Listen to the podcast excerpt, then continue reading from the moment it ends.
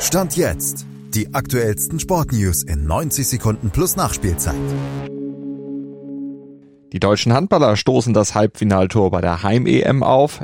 Die Elfenbeinküste steht vor dem Aus beim Heim-Afrika-Cup und Martin Dardai, der entscheidet sich für die Heimat der Eltern. Das war am Ende nach einer eher durchwachsenen Warmlaufphase in den ersten 30 Minuten dann doch noch eine richtige Torparty der deutschen Handballer beim 35-28 gegen Ungarn. Mann des Abends war Julian Köster mit acht Toren und insgesamt einer ziemlich bärenstarken Leistung. Dank der Schützenhilfe von Frankreich gegen Österreich trennt das DHB-Team nur noch ein Sieg gegen das schon ausgeschiedene Kroatien vom Einzug ins Halbfinale. Der Traum vom Wintermärchen 2.0 lebt also bei der Heim-EM. Und er ist Stand jetzt weitaus realistischer als der der Elfenbeinküste beim Heim-Afrika Cup. Die Gastgeber blamierten sich nämlich im letzten Gruppenspiel mit 0 zu 4 gegen Äquatorialguinea und verpassten damit auf direktem Weg die Qualifikation für die K.O.-Runde, haben aber immerhin noch die Chance, als einer der vier besten Gruppen Dritten weiterzukommen.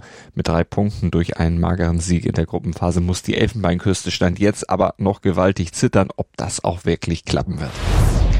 Martin Dardai von Hertha BSC hat 24 Einsätze für Deutschlands Jugendnationalmannschaften bestritten, stand jetzt 8 für die U21, aber im A-Bereich wird er für Ungarn spielen. Das verkündete er jetzt via Instagram.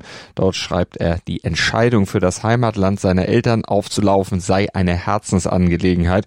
Absolut verständliche Entscheidung, finde ich. Sein Bruder Palko hatte ja bereits die gleiche getroffen. Was man aber dazu auch sagen muss, wenn man das Ganze mal realistisch einordnet, die Chance, auch wirklich Länderspiele bestreiten zu dürfen, ist für die beiden in Ungarn natürlich auch deutlich größer als im DFB-Dress. Dir hat dieser Podcast gefallen? Dann klicke jetzt auf Abonnieren und empfehle ihn weiter. Bleib immer auf dem Laufenden und folge uns bei Twitter, Instagram und Facebook. Mehr Podcasts aus der weiten Welt des Sports findest du auf meinsportpodcast.de.